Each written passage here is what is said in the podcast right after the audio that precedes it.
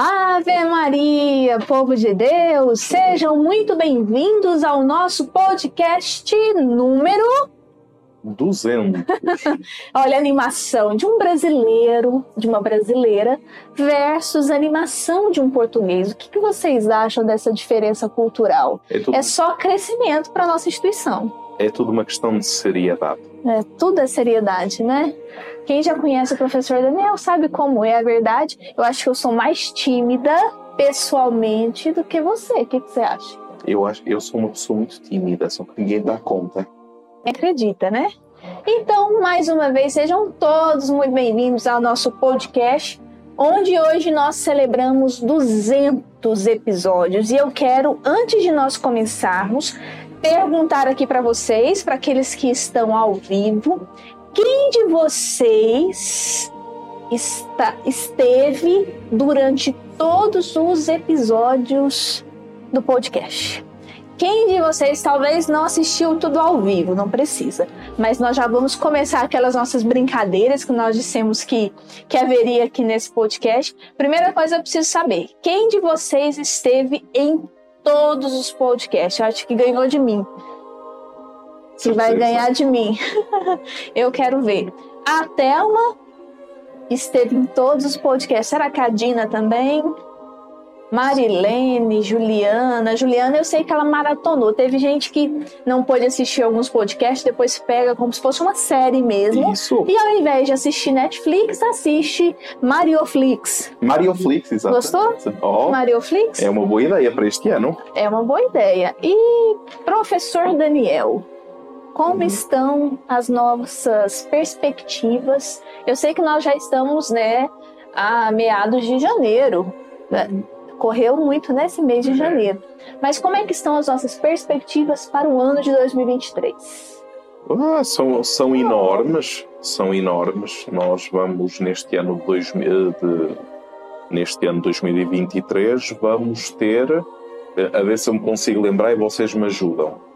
Nós vamos ter o curso de Mariologia de São Marcos, nós vamos ter o simpósio internacional mariológico, nós vamos ter o curso de extensão universitária da FAJOPA, nós vamos assistir a uma série infindável de lançamento de livros na reestruturação de tempo que nós estamos a fazer.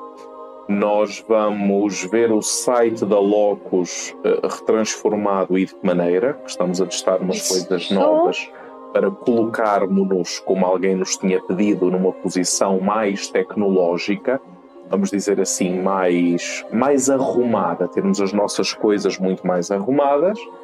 Eh, e claro, isso vai exigir opções, e opções significa deixar alguma coisa para trás para poder obter outras coisas. É isso mesmo. Então, já se preparem para o ano de 2023, que eu sei que já começou, mas as novidades ainda estão por vir. Por isso, hoje, nesse podcast número 200, nós vamos fazer de uma forma parecida com os últimos 199 episódios, os últimos 199 episódios, é, mas nós já vamos fazer de uma forma diferente e no final a Lucilene perguntando quantas mil pessoas trabalham na Logos. nós estamos a contratá-lo, Silene. É mi- quase que mil menos mil, é mais ou menos.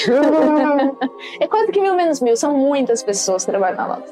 Você já sabe, né, Lucilene? Ela de vez em quando manda uma mensagem assim, né? Ah, eu queria saber, gente, ela, toda vez ela manda, quantas pessoas trabalham aí para dar conta desse tanto? Vocês não dormem, não? É a frase da Lucilene. A gente dorme um pouco, dorme, mas dorme o tanto que precisa.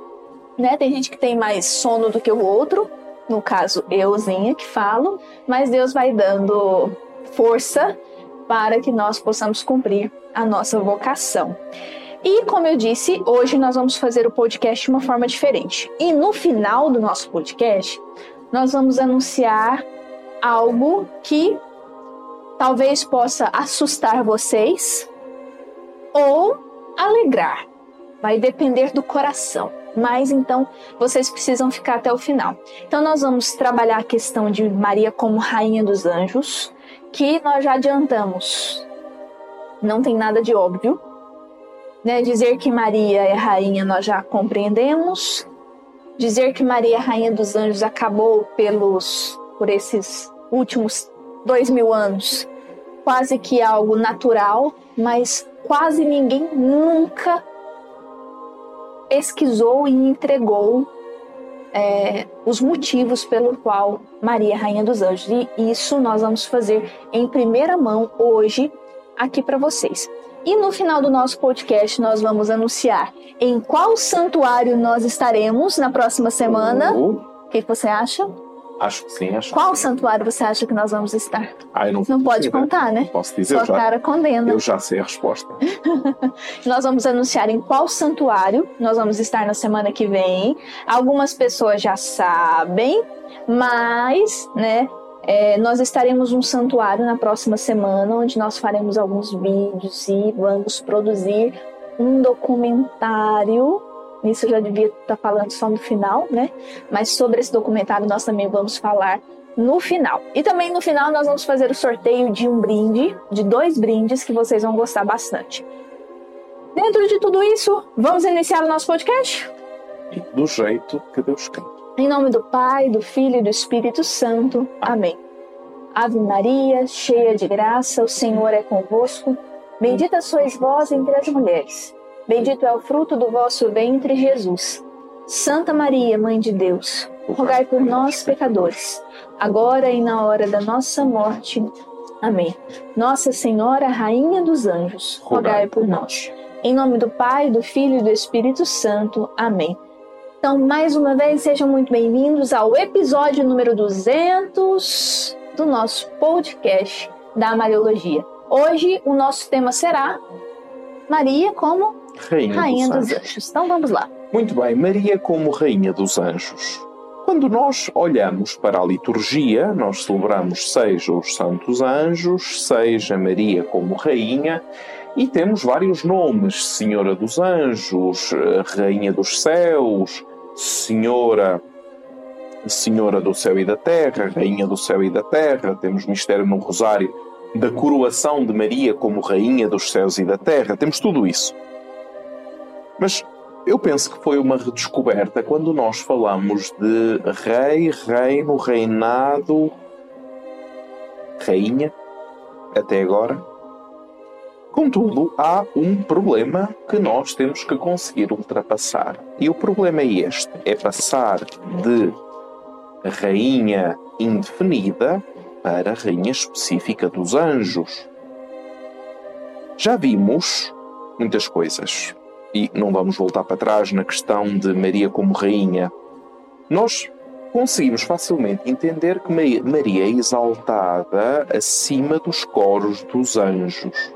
Maria é mais venerável que os querubins, mais gloriosa que os serafins, rainha do universo e, como tal, rainha de toda a criação, rainha de todas as criaturas.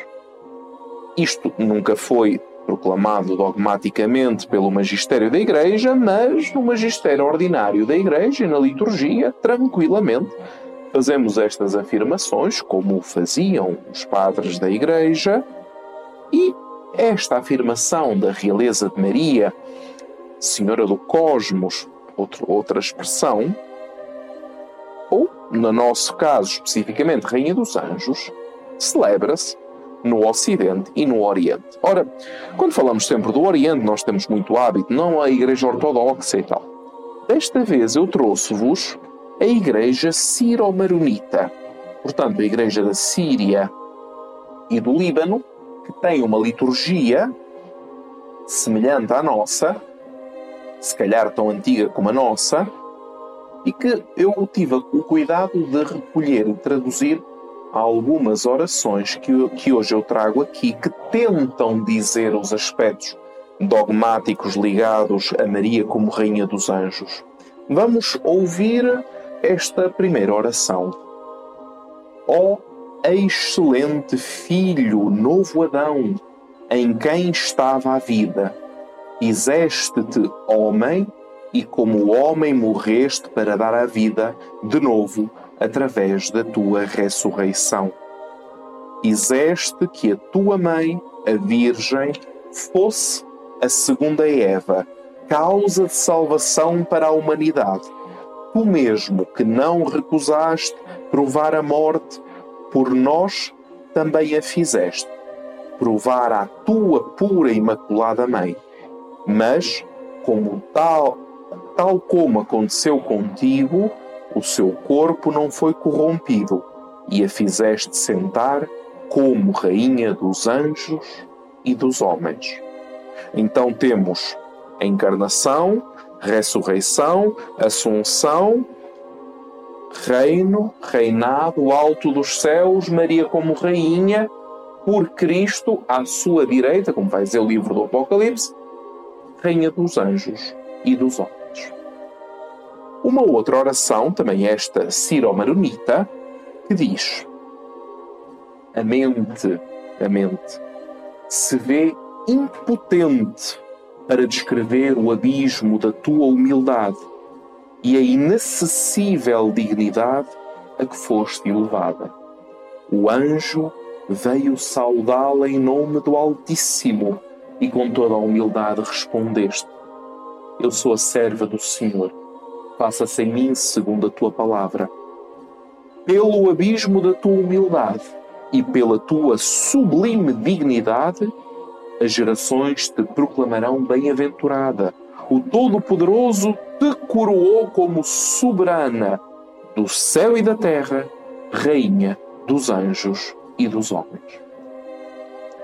E da igreja Ciro-Maronita, vamos para a igreja Ciro-Oriental, portanto, uma outra oração. Depois as orações vocês vão ver aí no chat que elas vão sendo coladas aos poucos, até para vocês, claro, poderem acompanhar estas orações.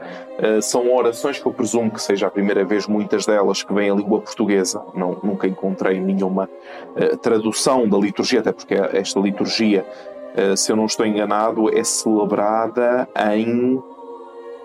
Acho que é celebrada em árabe, língua árabe. Sim. É. Oração Ciro-Oriental de, de, diante das tuas maravilhas, ó sempre Virgem, vê-se aqui o grego ai partenos, as nuvens do céu param em admiração, as estrelas do céu ficam maravilhadas, os anjos de fogo são tomados pelo êxtase.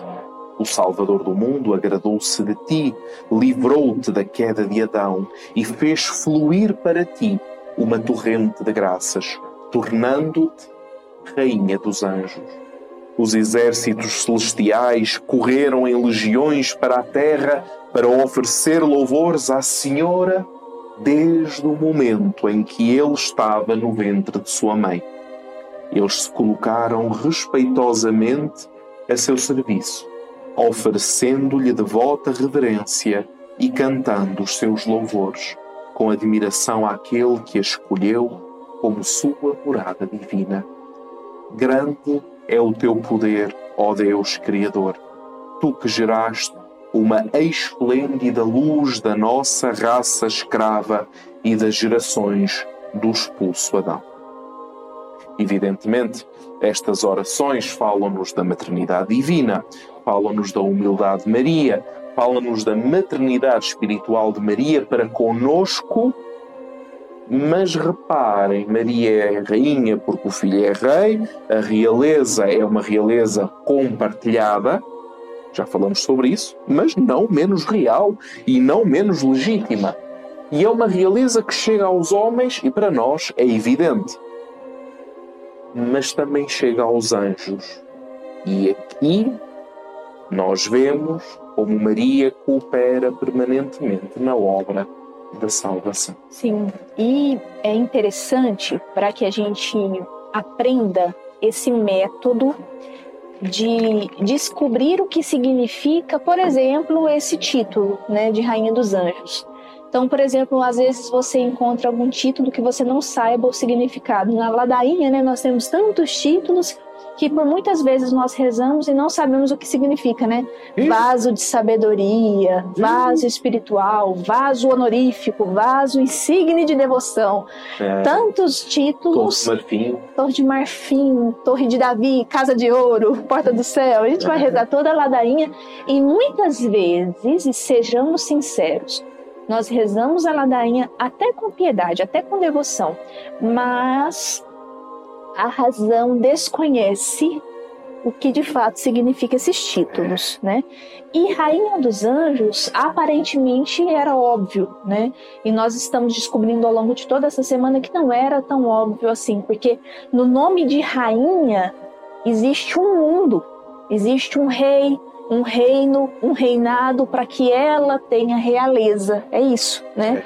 E então uma dica para nós descobrirmos, né, o significado do título, a primeira coisa, e diante disso nós trazemos essas orações, é a busca na liturgia. Exatamente. Porque existe, né, um o lex credendi, lex orandi. É. Qual é o termo certo para nós nós acreditamos aquilo que rezamos e rezamos aquilo que Sim, então esse conceito, né?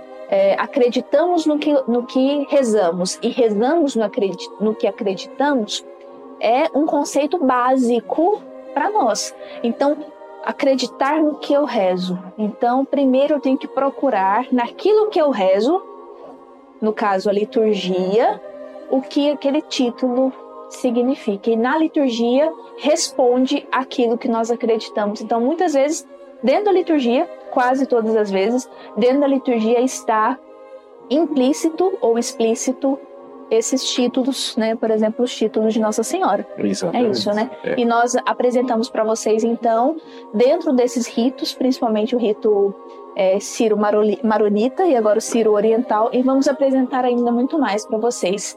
Preparem-se para uma baita de uma aula sobre Nossa Senhora, Rainha dos Anjos. É. E então, se nós podemos regressar séculos para textos litúrgicos, não menos importante é ver um curioso quadro. Estamos a falar da imagem de Nossa Senhora da Clemência, que nós encontramos na igreja de Santa Maria em Trastevere. Ora, nesta obra muito simpática que vocês estão a ver, nós vemos Maria representada como rainha. Ora, é uma imagem rara desta época. Estamos aqui século VIII, há quem arrisque a dizer que é final do século VI, primeira década do século do século VIII.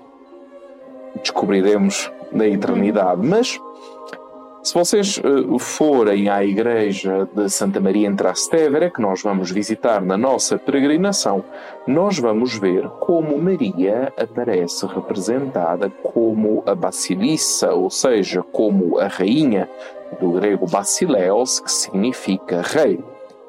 Como é que ela está?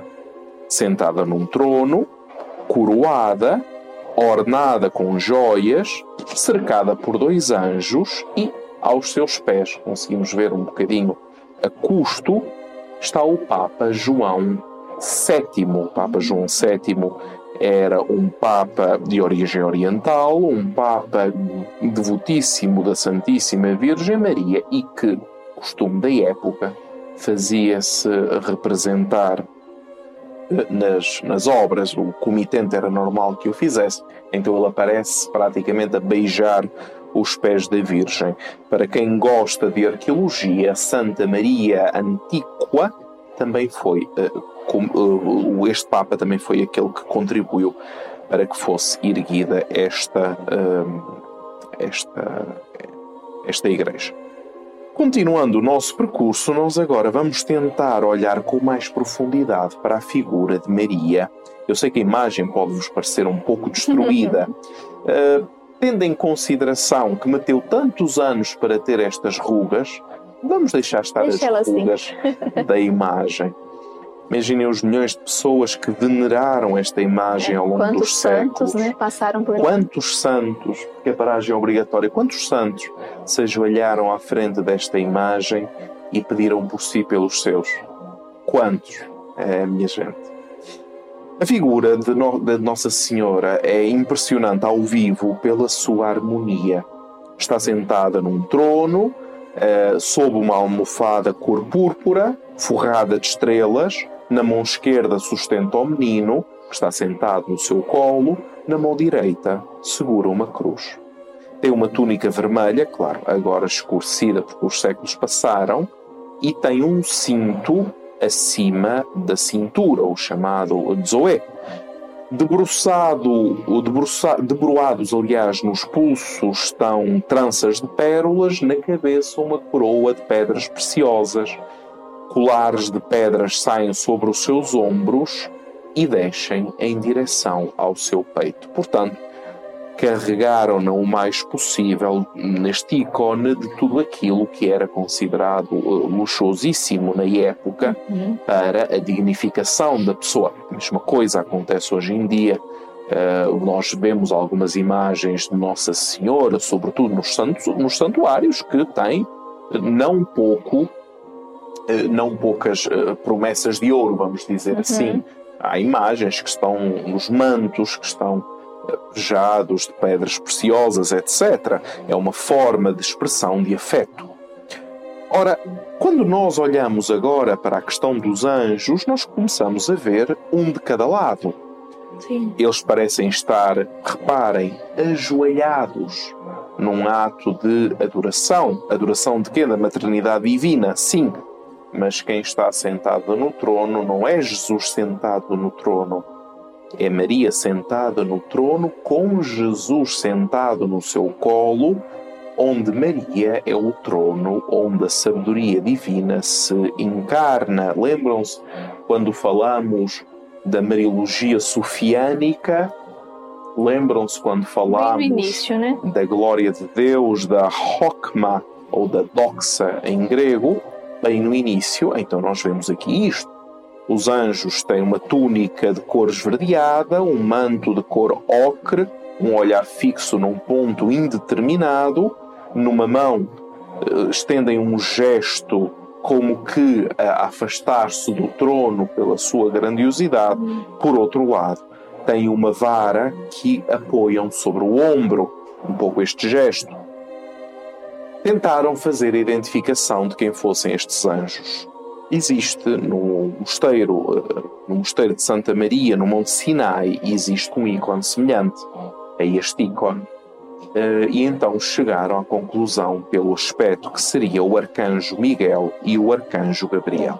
Ora, vamos voltar novamente à figura 1 e vamos ver que nesta obra nós temos vários elementos: o trono, a coroa, os anjos, no fundo, uma coroação de Maria como Rainha dos céus e da terra. Porquê, e é a questão, porquê apresentar Maria como Rainha dos céus e Rainha da terra? Porquê? É um percurso que nós temos que fazer. Claro que eu podia dar aqui quatro ou cinco motivos, mas eh, não seria o podcast da Mariologia, de cultores de Mariologia. Vamos começar por um elemento, a chamada Via da Beleza, que tem conquistado uma cidadania teológica nas últimas décadas, e vamos começar pelas palavras de um teólogo ortodoxo, uh, Pavel Evdokimov. Uh, talvez conhecido por alguns, ele é famoso como Bulgakov e Florensky, e diz ele numa obra, o, A Arte do Ícone, tratado sobre a teologia da beleza, que ele escreveu em Paris em 1972, também ele ligado ao Instituto de São Sérgio, São Serguei, em Paris, faz parte da ortodoxia da diáspora, ele escreve o seguinte: querendo criar uma imagem de beleza absoluta e manifestar claramente o poder de sua arte aos anjos e aos homens, Deus realmente fez Maria a toda bela. Ele uniu nela as belezas parciais que atribuiu a outras criaturas e fez dela o ornamento comum de todos os seres visíveis e invisíveis. Ou melhor, Deus fez dela o conjunto das perfeições divinas, das perfeições angélicas, das perfeições humanas, uma, reparem no termo, beleza sublime. Vocês lembram-se lá atrás, na Mariologia estética, como nós dissemos que existe o belo e a beleza sublime? Ora, aqui está. A beleza sublime, continua Evdokimov, que embeleza os dois mundos, que sobe da terra ao céu, que sobe acima do céu. nestas palavras fortes e recentes. A obra está, está, foi publicada em 1972. Nós recuperamos, melhor, Evdokimov recorda-nos a origem. O homem é criado à imagem e semelhança de Deus. O ato criativo não é apenas o ato criativo num pequeno ato de criação do primeiro casal e depois fazer o que quiseres que alguma coisa isto há de dar. Foi mais longe. Porque o nosso ser à imagem do Filho significa que o Pai Eterno já tinha na sua mente quando chegasse a plenitude dos tempos, iria enviar o seu Verbo para se fazer homem, para redimir a humanidade. Então nós somos, Romanos 5,14, figura daquele que há de vir. Então, antes de Jesus, toda a vida, não, todos os seres humanos foram figura à distância de séculos, melhor, milénios. Todos os homens foram figura daquele que há de vir. Cristo Jesus, ao realizar na encarnação em Maria Imaculada, ao realizar-se como homem, uniu uniu esta vontade de Deus, já vamos ver esta vontade de Deus, aguardem um pouco em relação à uh, eternidade da Imaculada Conceição, e por esta razão é que, se vocês lerem, mesmo no final da Lumen Gentium, o Concílio Vaticano II vai dizer isto. Reparem, a predestinação eterna do Verbo, a predestinação eterna do Verbo, também foi a predestinação da bem-aventurada Virgem Maria para ser mãe de Deus. Vocês entendem a gravidade destas palavras, o desafio dogmático destas palavras? Porque existem pessoas que andam para aí que olham para Maria com um perfil moral, um sim da fé, primeira igreja, seguiu Cristo e que Deus abençoe e por aí adiante. Mas estamos a falar de um concílio, de uma constituição dogmática que nem sequer é sobre Maria, que é sobre a igreja. Já sabemos a questão da Maria Igreja. Reparem, a predestinação eterna do Verbo foi também a predestinação da bem-aventurada Virgem Maria. O que é que isto significa? Que a natureza humana de Cristo, a natureza humana de Maria, é o ápice da obra da criação. O ápice, a plenitude, o máximo que se pode esperar na criação. Quantas vezes, ao longo de 200 episódios de podcast, Quantas vezes nós dissemos isto? O ápice do ato da criação é a natureza humana de Jesus e Maria. Ainda que cronologicamente, seja Cristo, seja Maria, aparecem milénios depois, a Santíssima Trindade tinha na sua mente, desde a criação do mundo, esta obra-prima de Deus, esta Arcedeio. Em latim, obra-prima de Deus, Arcedeio, insuperável, singular, irrepetível que a quem? Uma mulher imaculada, que foi mãe do filho, que lhe deu a carne no seu ventre por obra do Espírito Santo. É o que nós dizemos no credo. Encarnou por obra do Espírito Santo, através do Espírito Santo, a partir de Maria Virgem. Dizemos no credo todos os domingos. Já estou a lembrar no segundo ou terceiro episódio, Maria no Credo Apostólico, as mais remotas citações de Maria. Nesta perspectiva, Maria, então, pode ser definida como a, parem, primogênita do Pai. Em grau máximo do que estamos a dizer, Maria é primogênita do Pai, porque ele a predestinou junto a seu Filho, Jesus Cristo, antes de todas as criaturas. É como quem diz: quem quiser falar de Maria devia lavar a boca com cloro quatro ou cinco vezes antes de pronunciar o santo nome de Maria. Mas somos todos, como é que se diz? Uh, qual é a palavra certa? Somos todos uh, politicamente corretos. É.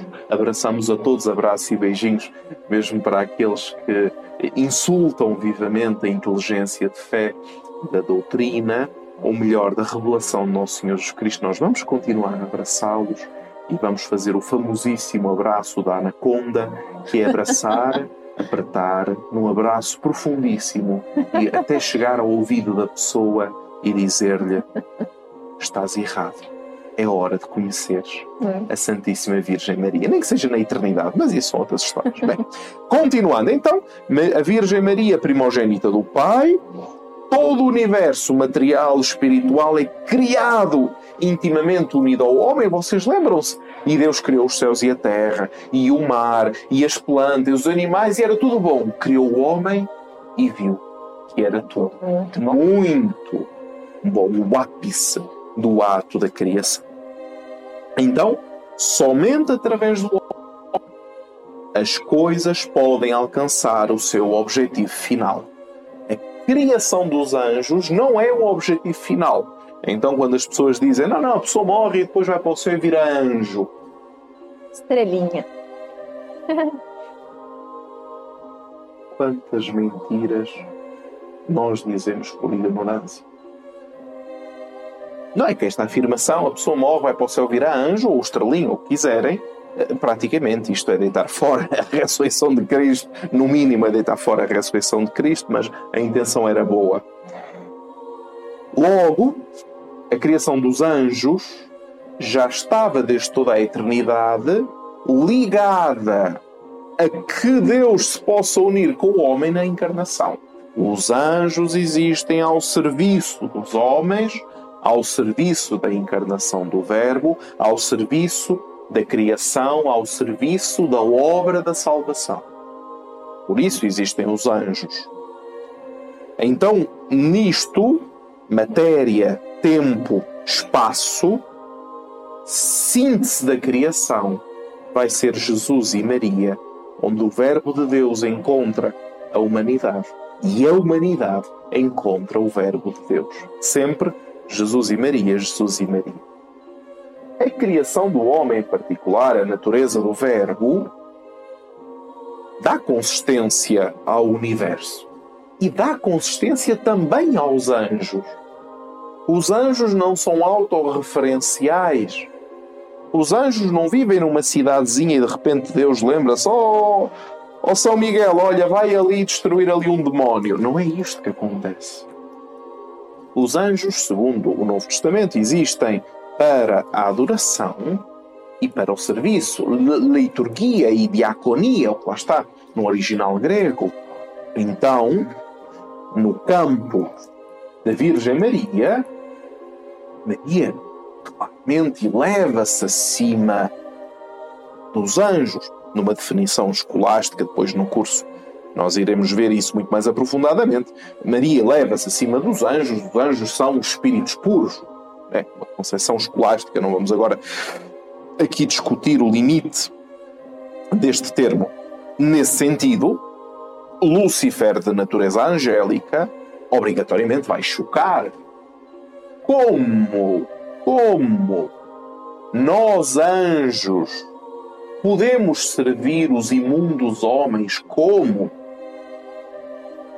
Agora vocês imaginem desde toda a eternidade. Maria predestinada para a maternidade divina. Maria a Imaculada Conceição, Maria a principal colaboradora na obra da salvação, Maria a primeira redimida, Maria a primeira que conhece a verdade da Trindade, Maria é a primeira que está fora do príncipe deste mundo, da subjugação demoníaca.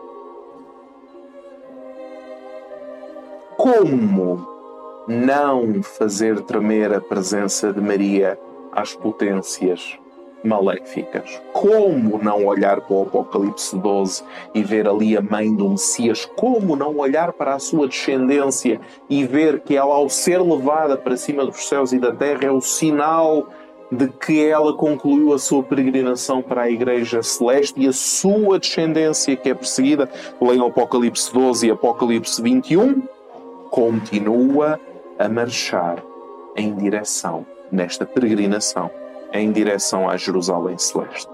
Maria, na Jerusalém Celeste, colocada à direita, como rainha dos homens e dos anjos, é elevada acima das criaturas humanas mas também das criaturas angélicas. Rejeitar Maria significa rejeitar a vontade de Deus. Satanás rejeita claramente a possibilidade da encarnação, a possibilidade da criatura Maria, logo rejeita a salvação de uma forma muito direta. Quando a Santíssima Trindade criou os anjos, Deus é omnisciente e sabia que alguns deles iriam criar a sua liberdade justamente para confrontar, afrontar o amor de Deus pela sua criação, logo introduziram o mal, o sofrimento e a morte espiritual. Por esta razão, Deus estabelece, desde o início, a encarnação do Verbo, porque nós não seríamos redimidos se não existisse pecado. Deus sabe. Deus não errou na criação.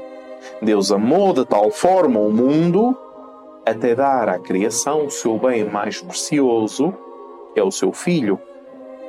Oh, Maria, cooperador do Redentor. Onde? Na terra. E que mais? No céu. E é neste sentido que nasce ou emerge uma visão cósmica de Maria, uma visão cósmica. E nós perdemos, no Ocidente, nós perdemos a visão cósmica, nós perdemos a integralidade de todos os meios que nos rodeiam. Mas que depois, curiosamente, nós vamos encontrar isso nas aparições de Maria: mel, sal, a lágrima, o sangue, a fonte da água, a montanha, o bosque, a árvore, o trovão, o fogo, são tudo elementos cósmicos que existem em relação a Maria para com as outras criaturas. Querem ver? Na Mãe de Deus, força e humildade são sinónimos. A audácia de Maria como mortal para com Deus, a audácia de Deus a fazer-se mortal como nós. Então a Rainha dos Anjos está nesta linha entre criatura e criador, é inatingível. É mais do que isso. Vamos ouvir um, algumas palavras de Nicolás Cabásilas, foi arcebispo de Tessalónica no século XIV e que nas últimas décadas ele tem vindo a ser muito recuperado.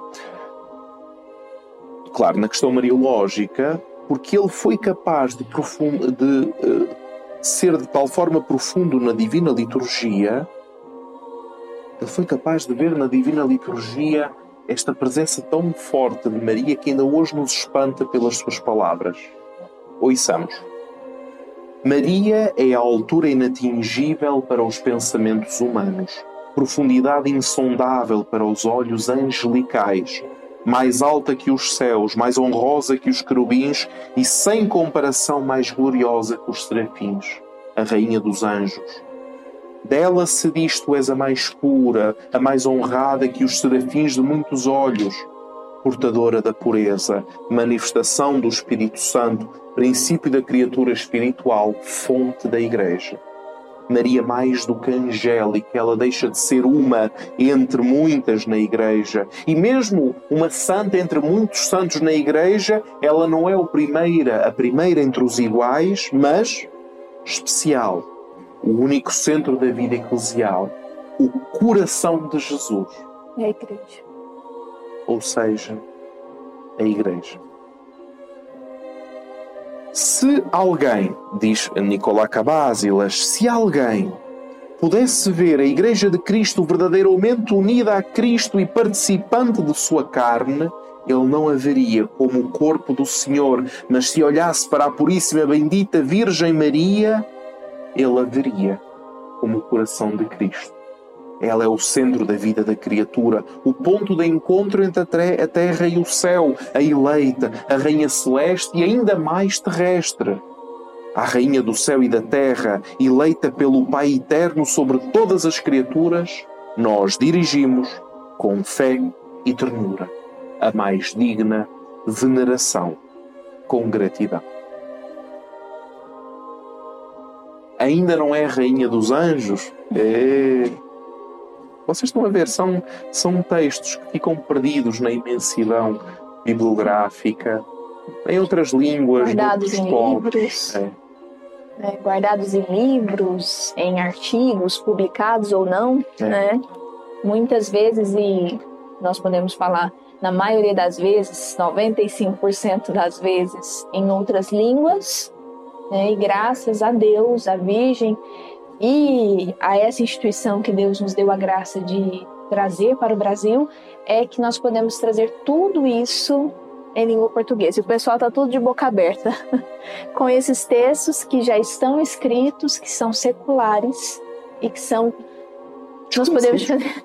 E imbatíveis. imbatíveis. Imbatíveis, né? É impossível são... alguém escutar algo dessa forma, com um peso é. desse, com peso desse. e não se converter. Isso. Né? E reparem que nós muitas vezes vemos. Uh supostos produtores de Mariologia a tentarem fazer Mariologia prescindindo da tradição bimilenar no Ocidente e no Oriente, nas liturgias.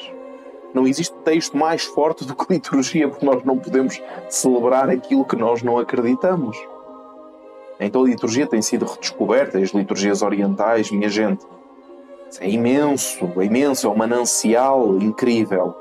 Então reparem, de tudo o que dissemos, o poder cósmico de Maria, a santificação dos elementos terrestres e celestes, Rainha de tudo, a Senhora do mundo, a Senhora do universo.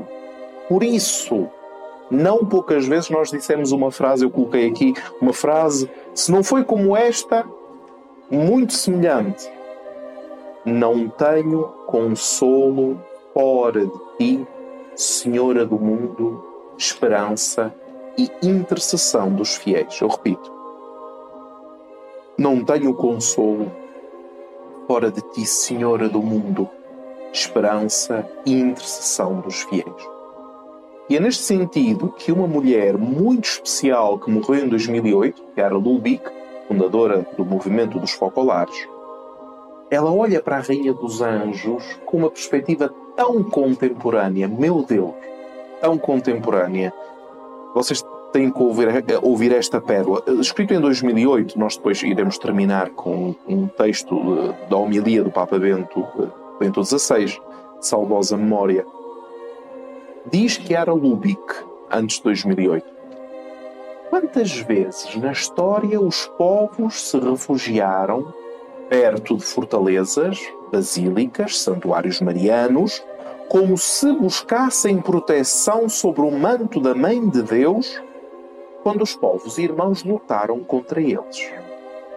Todos os povos cristãos já proclamavam sua rainha, deles e dos seus filhos. Mas falta uma coisa. Isso não pode ser feito por Maria.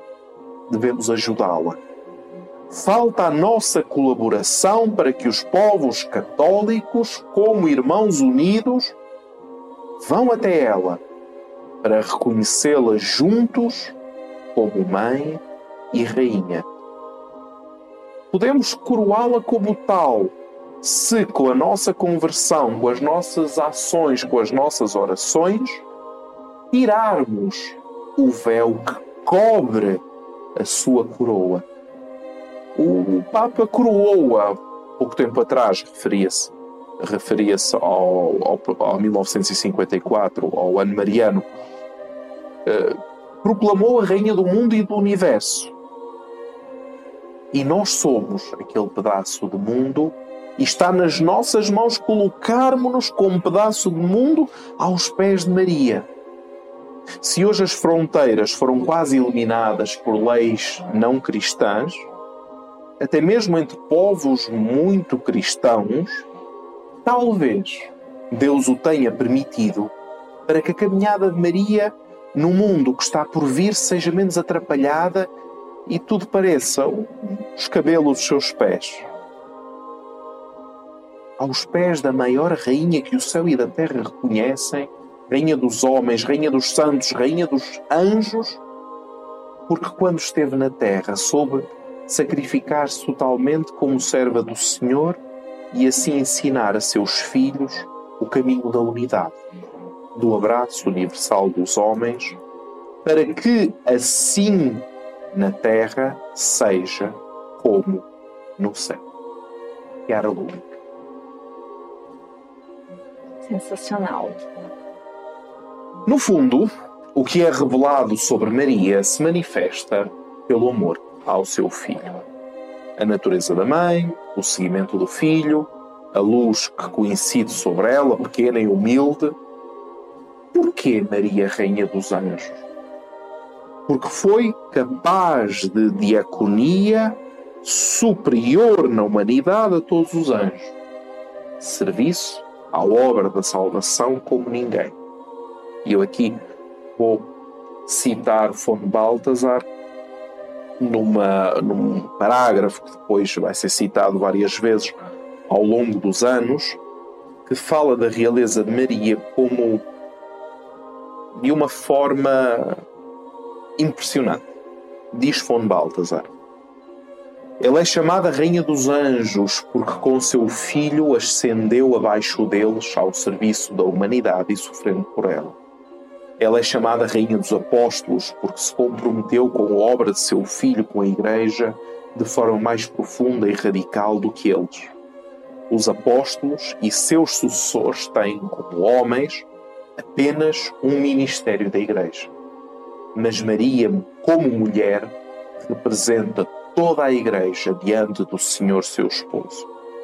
É a Rainha de todos os santos, porque a sua pequena via, o seu caminho de fé simples, mais radical, tornou-se unidade de medida para a avaliação de todos os caminhos de santidade, pequenos e grandes, de todos os místicos e mártires, de todos os carismáticos e missionários, de todos os cristãos, de todas as ordens e do mundo inteiro a medida da santidade. É quanto de Maria existe em nós. Perante isto, como não aprender Mariologia? Como não aprender Mariologia? Como não ver na Mariologia um caminho de santidade? Um caminho de conhecimento da nossa herança, do que nós somos. Um caminho que nos permite olhar para trás e dizer: Eu sei de onde vim e sei para onde vou. Eu não vivo perdido, sem rumo neste babel do linguajar em que tudo é escondido com uma capa de diálogo que mais não é do que permanente sincretismo que não leva a lado nenhum, onde se lavam ou tentam se lavar supostas feridas do passado, de um passado que nenhum vivo viveu que nenhum vivo viveu, que os autores já cá não estão para pagar o que quer que seja. É isto que nós vivemos. Uma santidade que é avaliada pela filantropia, por aquele que dá pão e não por aquele que, porque acredita, então lhe arde o coração e então não dá um pão, dá o celeiro de uma vida, dedicado às causas de Deus onde estão os homens. Não passamos a obscurecer o cristianismo atrás da filantropia laica, das boas intenções, são efêmeras, temporárias a medida da santidade. Todos é, continuará a ser e sempre foi Maria. Caso para dizer, quem não aprende Mariologia dificilmente entra no céu. Mas isso são conclusões minhas. São conclusões minhas. E eu agora vou concluir esta primeira parte, porque agora temos o sorteio. Maria. Recuperar as palavras do Papa Bento XVI, 15 de agosto em Castelo do Gandolfo, a Assunção de Maria, em que ele nos deixou talvez umas palavras, um, uma herança, uma herança que nos deixa a pensar. Diz na homilia uh, Domina Angelorum, portanto, Senhora dos Anjos, Maria é assunta em corpo e alma na glória do céu e com Deus e em Deus é a rainha do céu e da terra. Mas está tão longe de nós? O oposto é verdadeiro precisamente porque Maria está com Deus e em Deus, então ela está próxima de cada um de nós. Quando ela estava na Terra, ela só podia estar eh, perto de algumas pessoas. Estando em Deus, está perto de nós, ou seja, que está dentro de todos nós. Maria em Deus, Deus em nós, logo Maria participa desta proximidade de Deus. Estando em Deus e com Deus, ela está perto de cada um de nós. Ela conhece os nossos corações, a nossa oração, pode ajudar-nos com a sua bondade materna e é-nos dada, como disse o Senhor, precisamente como mãe, a quem podemos recorrer a qualquer momento. Ela sempre nos escuta, está sempre perto de nós e, sendo mãe do filho, participa do poder do filho, da sua bondade. Podemos confiar a Maria a nossa vida, que nunca está longe de nós. Então, dizer Rainha dos Anjos, e termino, não consiste em hoje colocar uma mais alta e inatingível dignidade. Já o sabemos consiste em reconhecer que a plena participação de Maria na obra da salvação, que significa ser em Deus dentro da sua divina vontade, permite que ela seja reconhecida na adoração e no serviço, acima dos homens, claramente, também não é muito difícil, e acima dos anjos. Sim desde toda a eternidade. Os anjos sabiam quem Maria era, quem Maria foi e quem Maria é, desde toda a eternidade.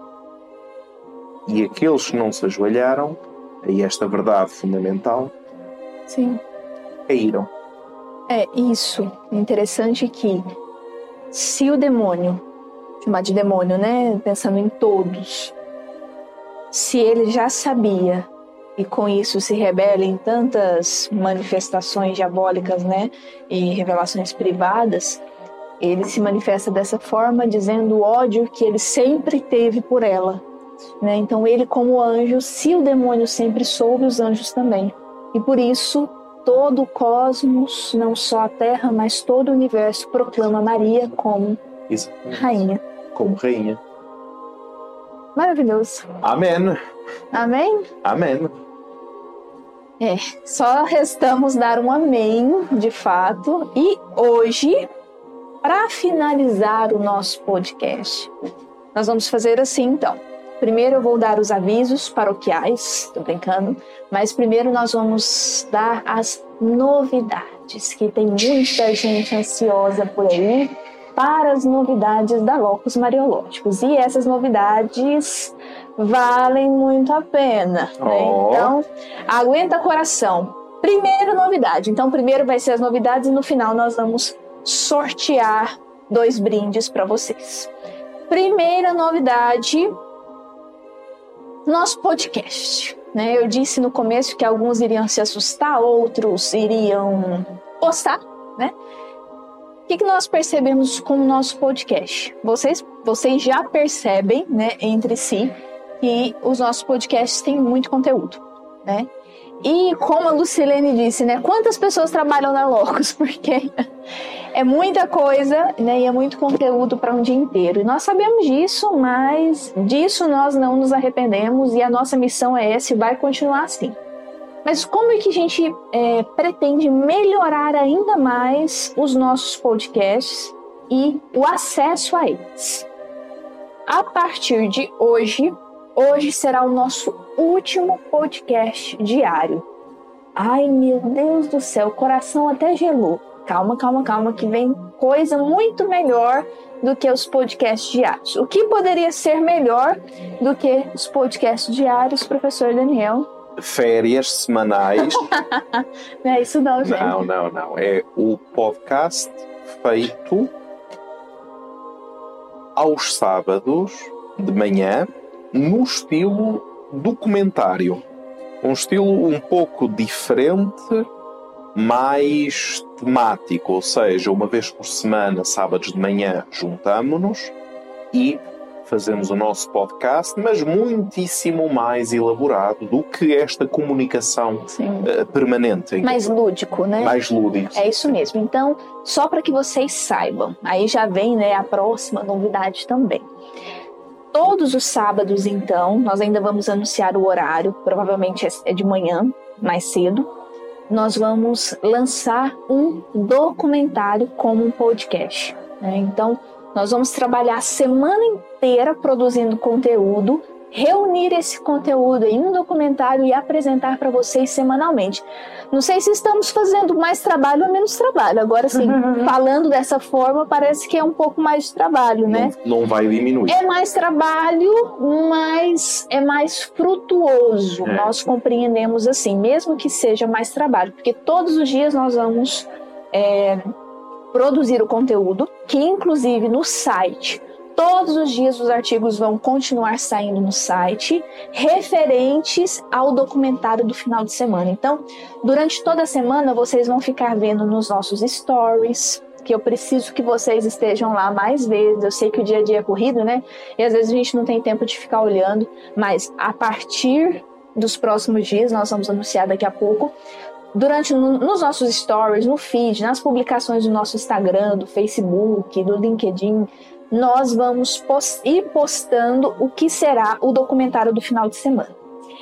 E o primeiro, para coroar como o primeiro documentário, primeiro podcast como, como documentário, nós temos uma grande surpresa para vocês que já, desde antes de você vir para o Brasil, já era algo que nós falávamos, só que faltava muita coisa, né?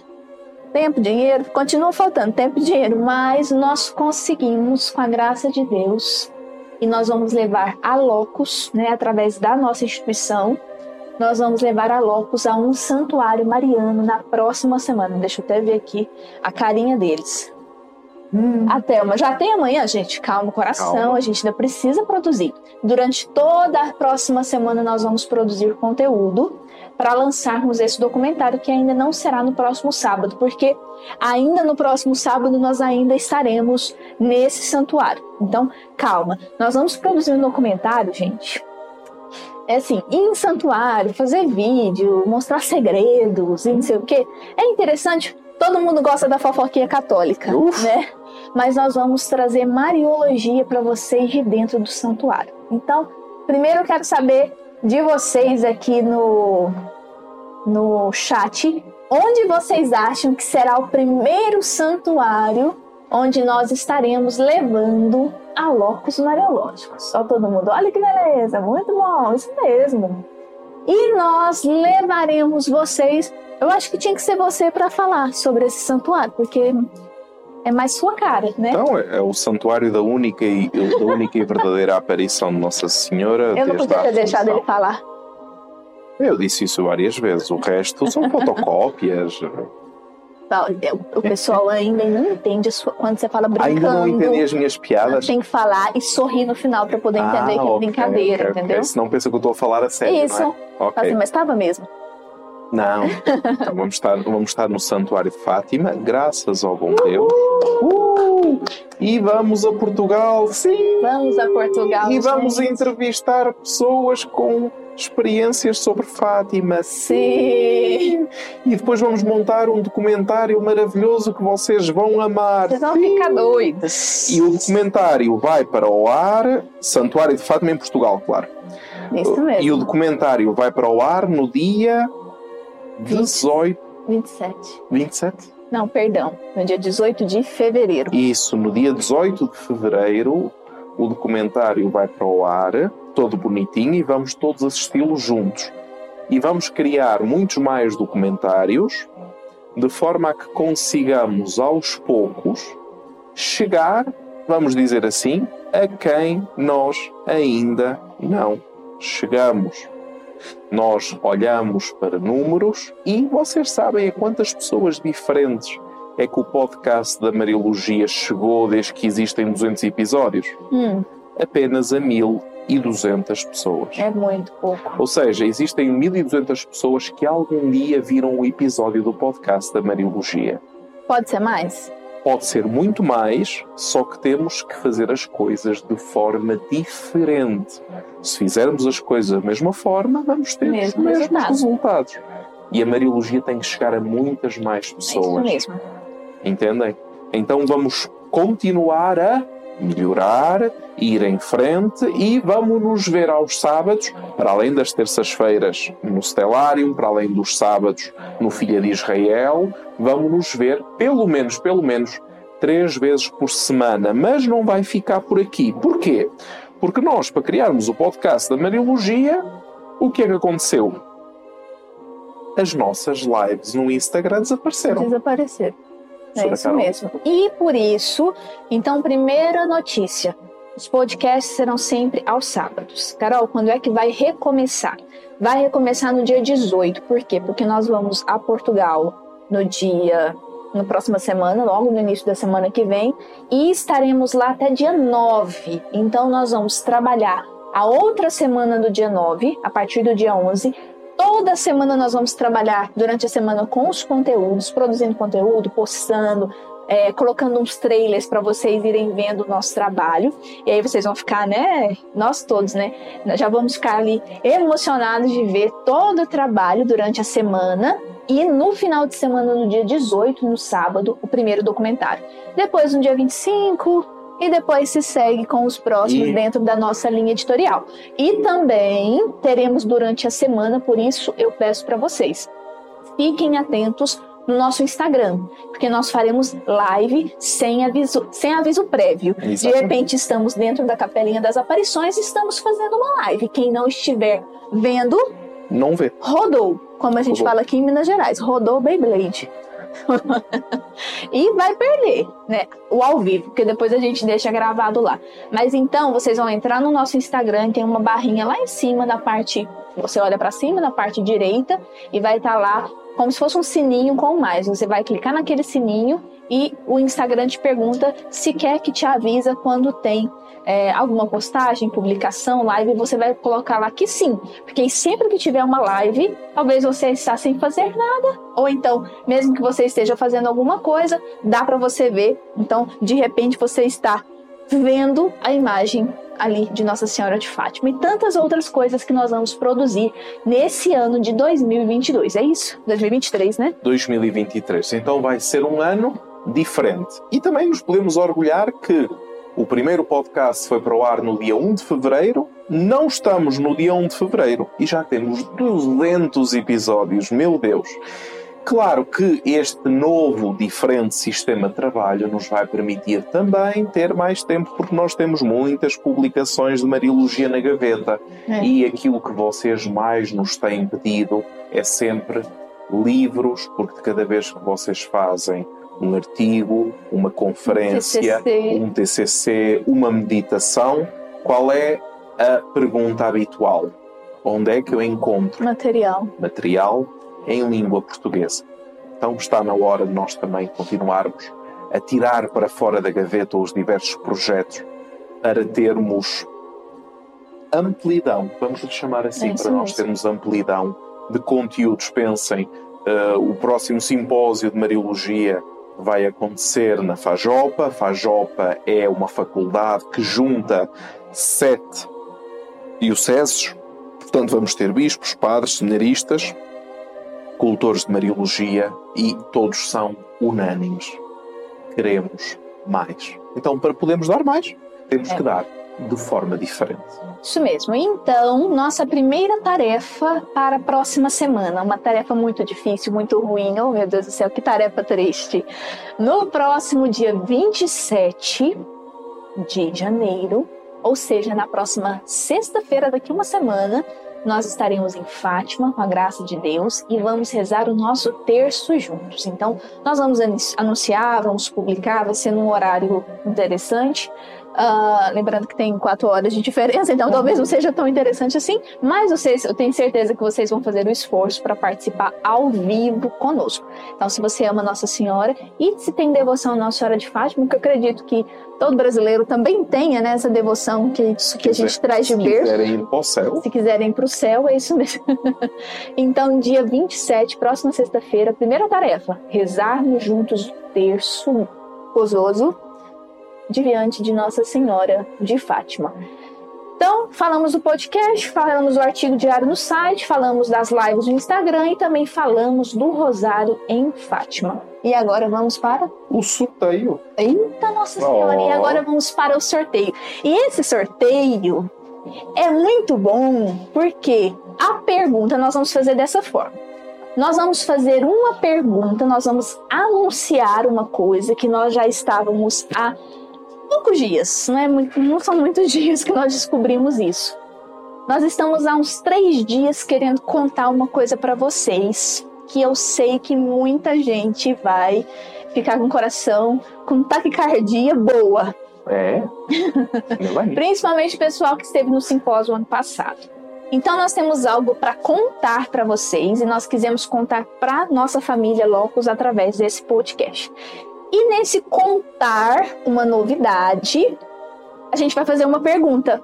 E nessa pergunta, quem responder certo, né? E aqui eu vou olhar pelo chat quem responder primeiro. Quem responder certo vai receber uma imagem de Nossa Senhora. Fecha escuro? Não. Não, tá certo.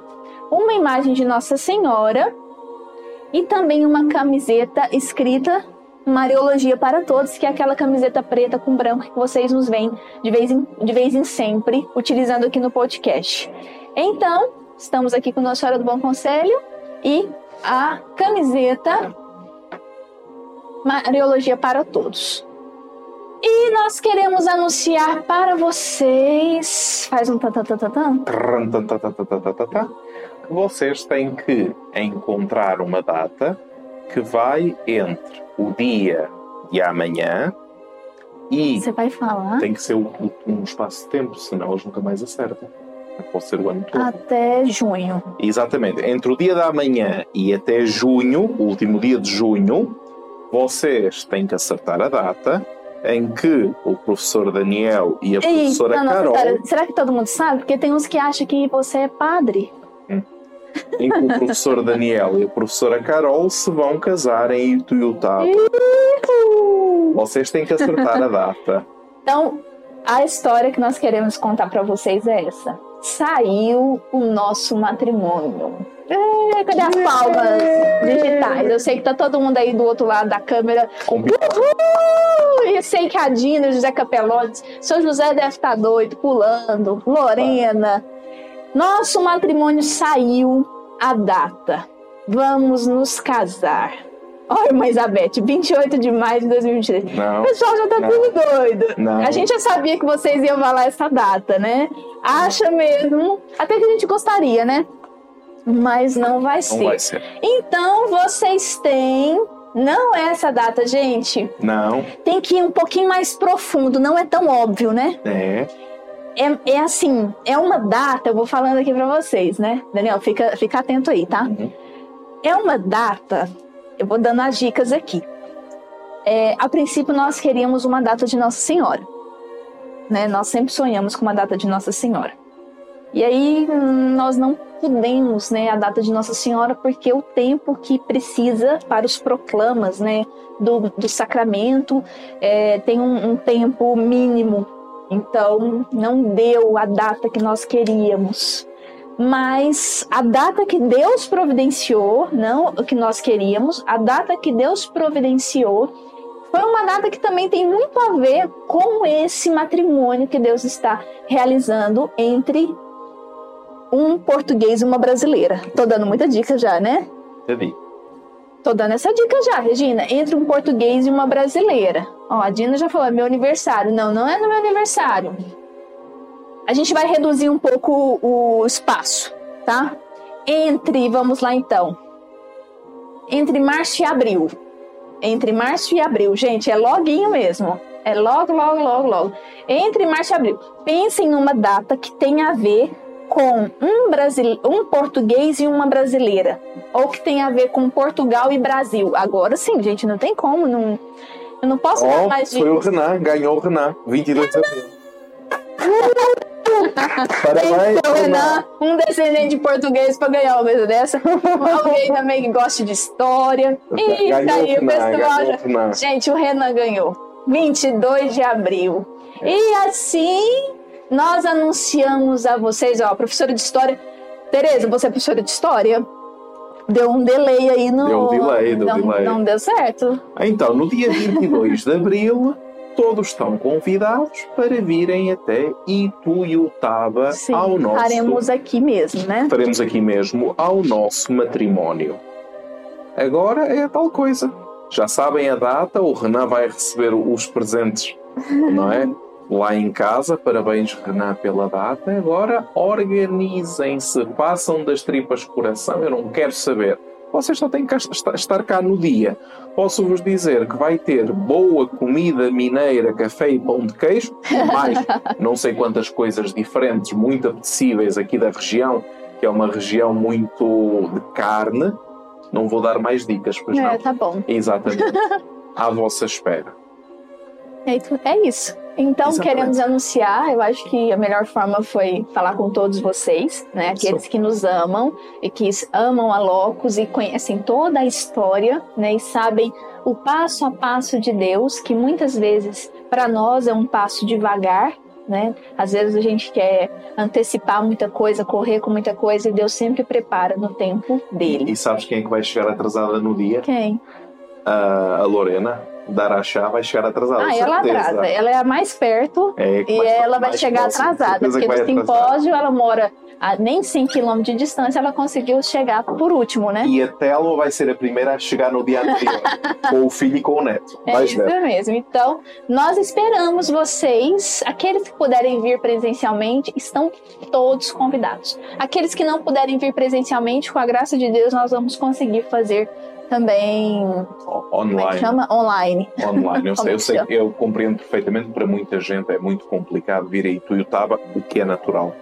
O que é natural. Então a gente faz online, com os noivos todos bonitinhos, aquelas coisinhas todas bonitas. É isso mesmo. Olha, eu sou brasileira, né? Então vocês já sabem, eu vou falar estamos abertos a presentes, nós não temos nada, nada. Estamos guardando totalmente na providência de Deus, com a graça de Deus, não guardamos um centavo para casar, mas isso aí a gente conta depois, né, para os íntimos, para os que perguntarem. Para os que perguntarem. Para os que é? perguntarem, ou seja, perguntem, por favor. então, se você puder participar, mas mesmo se você não puder, nós queremos te pedir uma coisa de hoje até o dia 22 de abril, reze uma Ave Maria por nós todos os dias, para que mais do que a providência financeira, né, que Deus nos faça santos como ele quer, né? E que dentro da nossa missão da Mariologia nós possamos alcançar ah, os corações daqueles que amam a Virgem e que Nossa Senhora ainda quer trazer para perto do seu manto nos confins de toda a terra. É e assim nós finalizamos o nosso podcast. Exatamente. Né? Nós fechamos uma porta, que são estes 200 episódios, e já já vamos abrir novas portas num formato mais. Como é que lhe podemos chamar? Num formato mais científico, cuidado. É, vai ficar mais. Com mais Aquela profissional, mas é não, outra coisa. Com mais cura, não é? É, com mais cuidado. Com mais cuidado, é. Um formato com mais cuidado para que possamos melhor comunicar e dessa forma conseguir fazer chegar a Mariologia onde ela tem de chegar. É isso mesmo. Então, só para nós finalizarmos, dois avisos.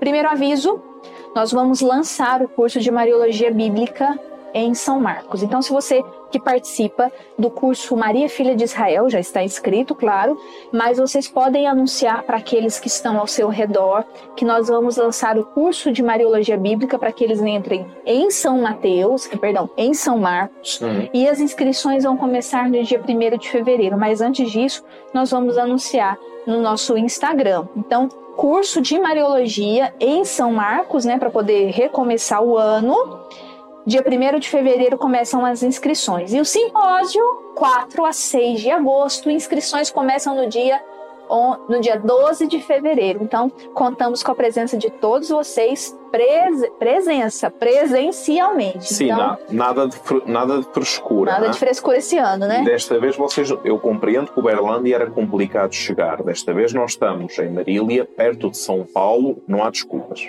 É isso mesmo. Sim. Sim, até porque é o nosso encontro anual e nós estamos, estamos, estamos quase, quase, quase, quase, quase a conseguir uma uma surpresa de Fátima muito particular. Não vou Isso. dizer mais. Não Então, vou dizer mais. Rezem pela nossa viagem, que começa no início da semana que vem. Vamos postar tudo. Então, não É isso saiam do nosso Instagram, porque vocês vão fazer toda a caminhada É conosco, só desde o aeroporto até a volta do aeroporto. Só fofoquinha católica da boa, mariológica. Nos acompanhem pelos stories, pelo nosso Instagram e nos acompanhem rezando por nós. Dito isto, até não sei, até semana que vem, todos os dias onde nós vamos Até no postar. Instagram, se Deus Até quiser. no Instagram, daqui a pouquinho a gente já está lá de novo. Com a graça de Deus, nos vamos nos vendo durante a semana. Lembrando que Estelarium volta dia 31 de janeiro e Maria sempre, Maria sempre Virgem não, Filha de Israel, curso de Mariologia Bíblica, volta no dia 11 de fevereiro. Então são as duas datas importantes para todos vocês. Deus abençoe todos vocês, fiquem com Deus e até logo. Até já já, se Deus quiser. Tchau. Tchau.